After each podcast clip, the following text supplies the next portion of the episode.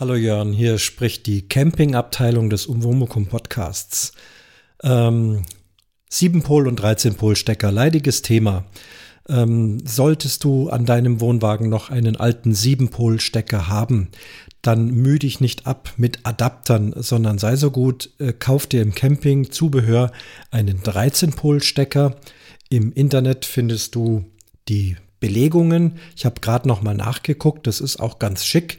Alles ist nach Farben geordnet und die Positionen 1 bis 7 auf dem 7-Pol-Stecker sind auch die Positionen 1 bis 7 auf dem 13-Pol-Stecker.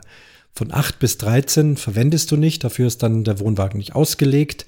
Also nimm dir so eine äh, Farbtabelle, schau vorher, bevor du alles auseinanderreißt, äh, nach, ob die Kabel auch diese Farben haben. Sollten sie aber, und dann ist es eigentlich ein leichtes, mit einem Schraubenzieher die Kabel abzuschrauben und an den neuen Stecker dran zu schrauben.